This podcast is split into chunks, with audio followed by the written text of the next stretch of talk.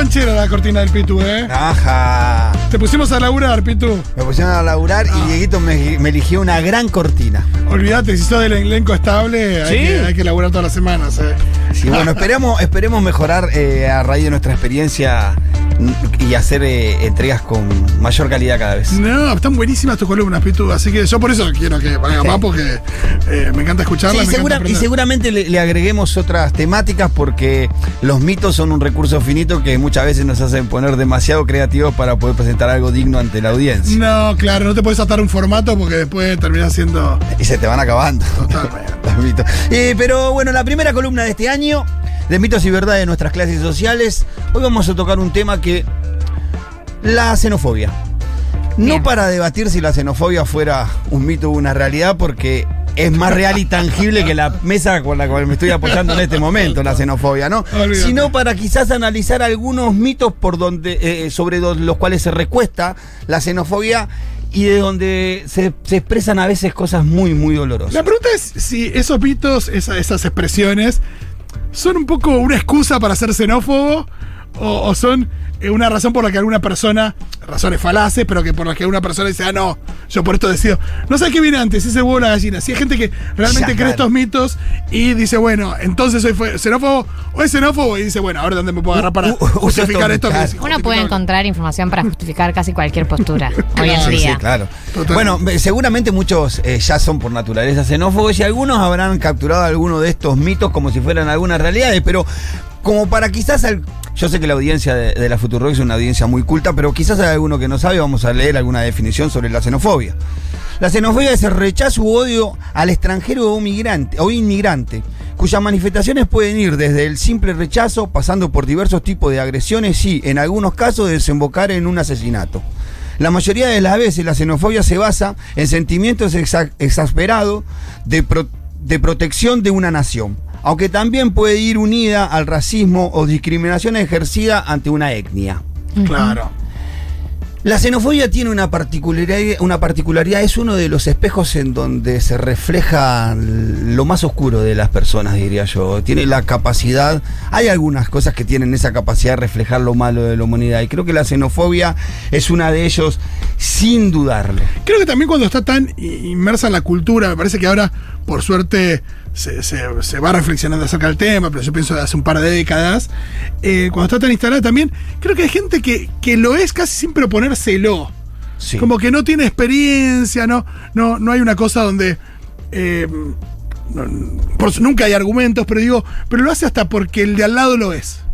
Yo pienso en la juventud, pienso, viste que en el colegio a veces, digo, eso puede, esas manifestaciones pueden existir, pero porque la gente repite, en la cancha.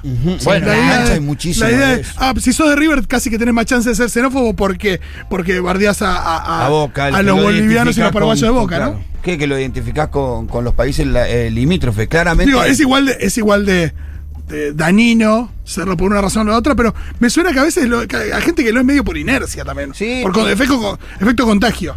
Y, y la, y, la, y el xenófobo o la, esta situación posa los ojos eh, principalmente en la migración. Pero fue siempre así, no sé si fue siempre así, porque al comienzo del siglo eh, los migrantes no provenían de Latinoamérica, provenían del otro lado del océano. Eran migrantes europeos que venían de la destrucción de, de Europa a raíz de la Segunda Guerra Mundial y entendían que en América había, en, en su extensión de norte a sur y, de, y de sur a norte, había una posibilidad de desarrollar su vida. Y pareciera que para la sociedad argentina esos migrantes eran distintos. Quizás porque hablaban de Van Gogh o de cosas eh, cultas, ¿no? Y Sí, traían, o el argentino que se va a España, Claro que no deja de ser un inmigrante. un, un sudaca. Pero eran tratados y se incorporaron a nuestra sociedad, a nuestra comunidad, eh, mucho más rápido. A pesar de que he tenido algunos testimonios que he podido en estos últimos días charlar de algunos italianos que me contaban que sus inicios, sus abuelos, también eran maltratados en algún mundo, en algún, en algún momento. Imagino la diferencia de eh, del sur o del norte también, eh, dónde te instalás. Eh, qué sé yo, Pero no- imagino hay lugares más receptivos, menos receptivos. Claro, pero al contrario de lo que yo pensaba, no tiene que ver con la condición social de la del migrante. Porque la verdad que los que venían migrando de Europa en Sí, aquellos sí, sí. años venían con una mano atrás y una adelante, como bien dice el dicho. No eran distintos de los que vienen ahora. La diferencia me parece que tiene que ver de la procedencia de esa migración. Cuando fueron ya terminando el siglo XXI, la migración eh, eh, venía de, tenía otras procedencias que tienen que ver más con Latinoamérica. Y ahí es donde empieza a aparecer, creo yo, las expresiones maduras de xenófoba que tiene nuestra sociedad culpando a la migración latinoamericana de todos los males que parece que vivimos nosotros, porque en definitiva el problema, pareciera para algunos que el problema de la salud pública no tiene que ver con una falta de gestión, una falta de inversión, sino con que los bolivianos, los paraguayos minan los hospitales y ocupan todos esos recursos y no nos dejan a nosotros aprovecharlo como argentinos nativos de este lugar, o que la, el, desempleo se explica porque vienen ellos de, de Latinoamérica a trabajar por dos mangos y ellos ocupan todos los puestos de trabajo, o la inseguridad se debe al colador de la frontera que pasa a todo el mundo y que cada 10 migrantes, 9 vienen a delinquir. Es duro cuando la clase política en algunos sectores eh, pone esto en manifiesto. Claro, bueno, yo creo ahí pienso, enseguida me aparecen nombres, digo. Claro, sí, hasta hace poco teníamos Hasta los propios. Bueno, eh, Pichetto, que, las declaraciones. Bernie también, Bernie, haciendo una referencia a la cantidad de delitos, también tirando un número absolutamente al tutún de que de, los delitos perpetrados por, por inmigrantes. Sí, y los prejuicios en diferentes regiones y países se, incrementan esos discursos de, odio. Eh, y parecieran culpar a este, a este, a este sector o a este, a este, individuo, a estos individuos de todos los males y, todas nuestras desgracias y producen, creo yo, como te decía al principio, las peores frases que una persona puede decir y que algunas de ellas las tenemos en estos audios. Si usted tuviera que elegir con quién no se sentaría de compañero de banco entre las siguientes personas, ¿a quién elegiría? ¿Un chino, un judío, un negro o un boliviano? Un boliviano. Con un boliviano. Un boliviano. Un boliviano. ¿Por qué? Porque me parecen muy sucios. Me desagradan. No me gusta el olor que tienen. Me dan asco, pero no es que si tengo que ser amiga de un boliviano, no lo voy a hacer. Por ahí hay un boliviano que es copado. Soledad, ¿de qué país sos? Bolivia. ¿Te has sentido discriminada alguna vez? Eh, sí, varias veces, porque acá viste que la gente es más blanquita, de ojos claros, ojos verdes, y nosotros nos miran diferente tal vez porque somos más negritos, tal vez. ¿Cuáles son los ámbitos más comunes donde se producen actos de discriminación? Puede ser los negocios, las empresas, hay muchas situaciones de discriminación. En los seis meses que he estado no, no he podido conseguir un buen trabajo acá, porque para las tiendas, para las ventas, igual lo que miran son que, que tienes que ser blanquito, que tienes que ser bonito, que tienes que vestir bien. ¿Y cómo vas a vestir bien si no trabajas? Tienes que operarte, porque de eso depende tu vida. Y hay cuatro médicos. ¿Con cuál no te operarías? ¿Con un argentino? ¿Con un chino? ¿Con un judío o con un boliviano? Con un boliviano. Con un boliviano. Con el boliviano. Con un boliviano. ¿Por qué? Porque el boliviano se preparó en Bolivia. Y a lo mejor pienso porque las universidades buenas no están en Bolivia. Los bolivianos por lo general no, no tienen mucha educación como la puede ya tener un chino, un argentino o un judío. No me cae bien los bolivianos. ¿Conoces a todos los bolivianos? Conozco muchos bolivianos. A mí, o sea, mientras sea un buen médico, no me importa de dónde sea. ¿Y a vos? Eh, boliviano. ¿Por qué? ¿Por qué no? ¿Cuál es el motivo? Porque están en mi país. La mayoría de los bolivianos que viven en Argentina son sumisos. De acuerdo. De acuerdo, ¿por qué?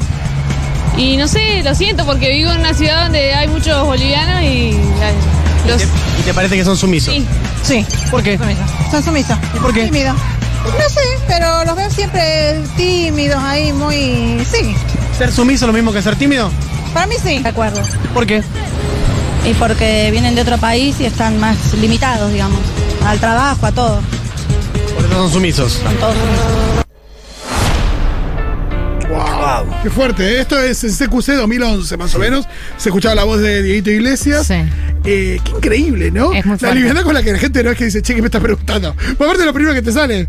¿Cómo me estás preguntando esto? Yo no sé si él- que en, ese año o en esos años se hablaba con más liviandad, eh, Sí, sí, pero es fuerte escucharlo de esa manera. Sí, sí, seguramente se hablaba lo mal. piensan. Y seguramente no nos horrorizaba lo que nos horroriza ahora, porque lo escuchábamos más.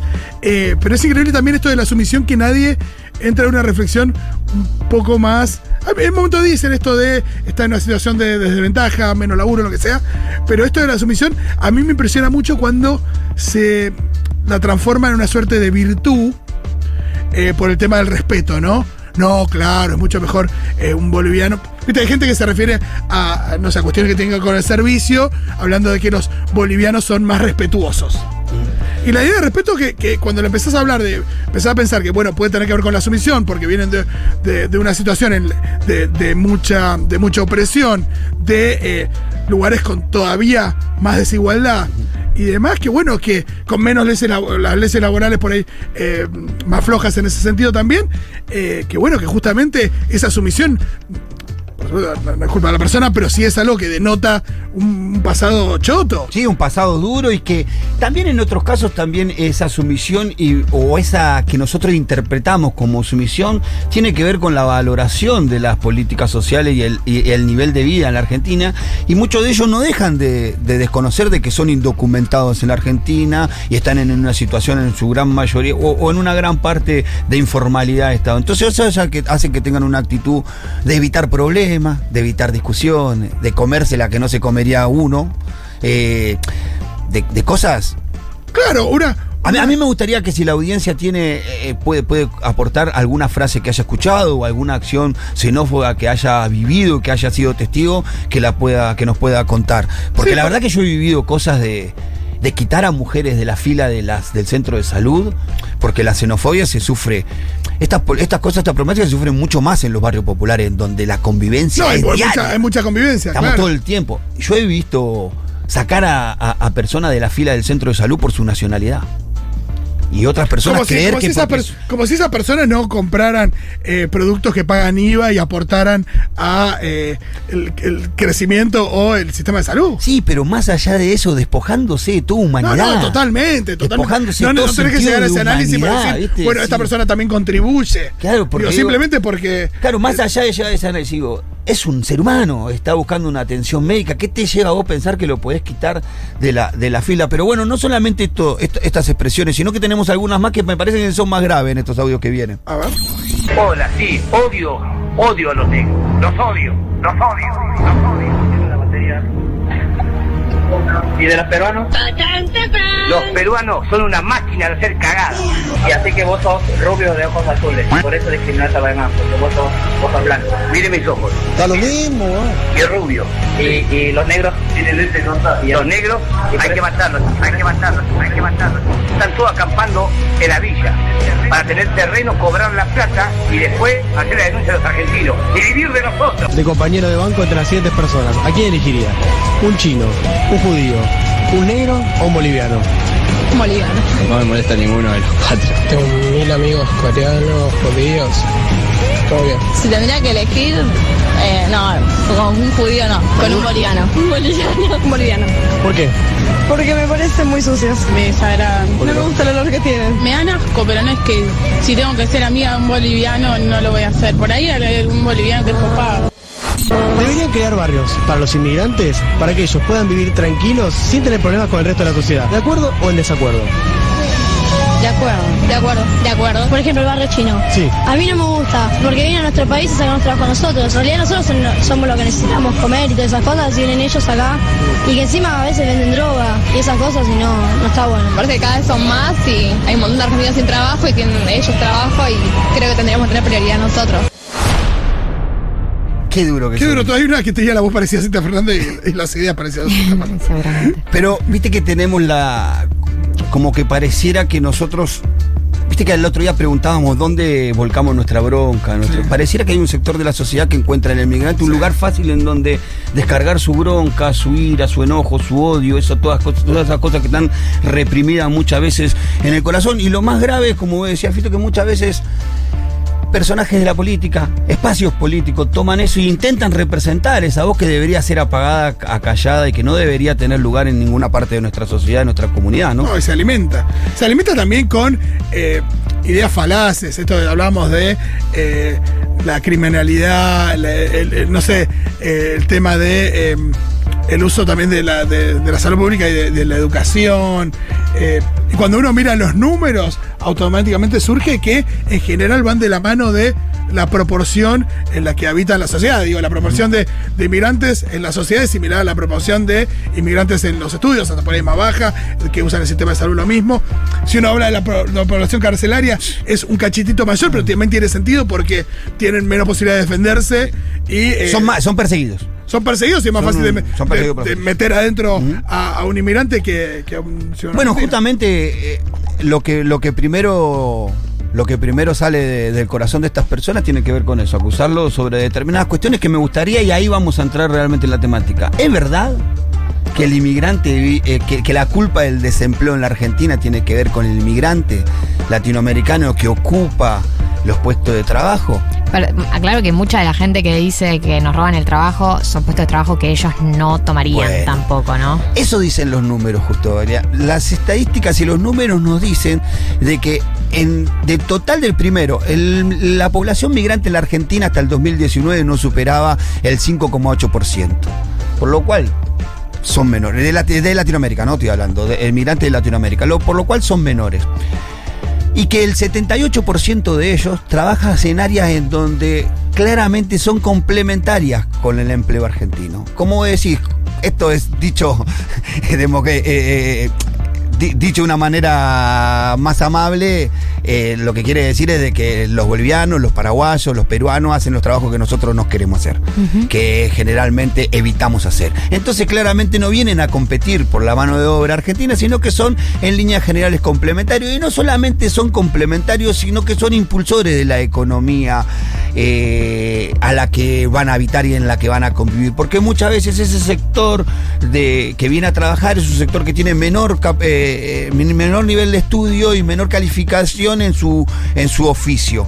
Pero que hace que muchos de nuestros trabajadores y trabajadoras que están en esa misma situación se animen a hacer tareas que ellos vienen a hacer. Y muchas veces ellos han provocado eso en, en- en la, en la sociedad en la que viven. En la Argentina se estima que los trabajadores extranjeros contribuyen con alrededor de un 4% del Producto Bruto Interno.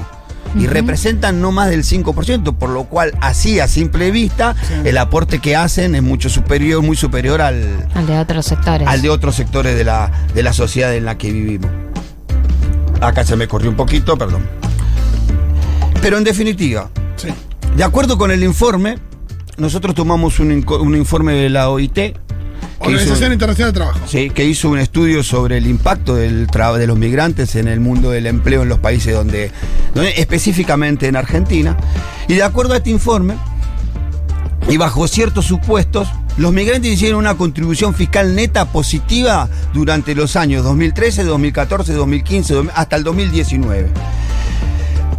En promedio, esa Después, contribución. después es difícil conseguir datos. Sí, parece- quiero decir algo. Pareciera que en Argentina las estadísticas se murieron en el año 2019. No sabemos qué pasó después del 2019. no hay números después del 2019. O quiero mejor ni, decir. ni verlos también. En promedio, esa contribución representó entre el 1 y el 2% del PIB por cápita. Si bien esta contribución fue menor a la observada para el promedio de los nativos, en parte debió a una alta sobrerepresentación del adulto mayor entre los inmigrantes. El dato muestra que los trabajadores extranjeros no representan una carga fiscal signifi- significativa en ninguno de estos años.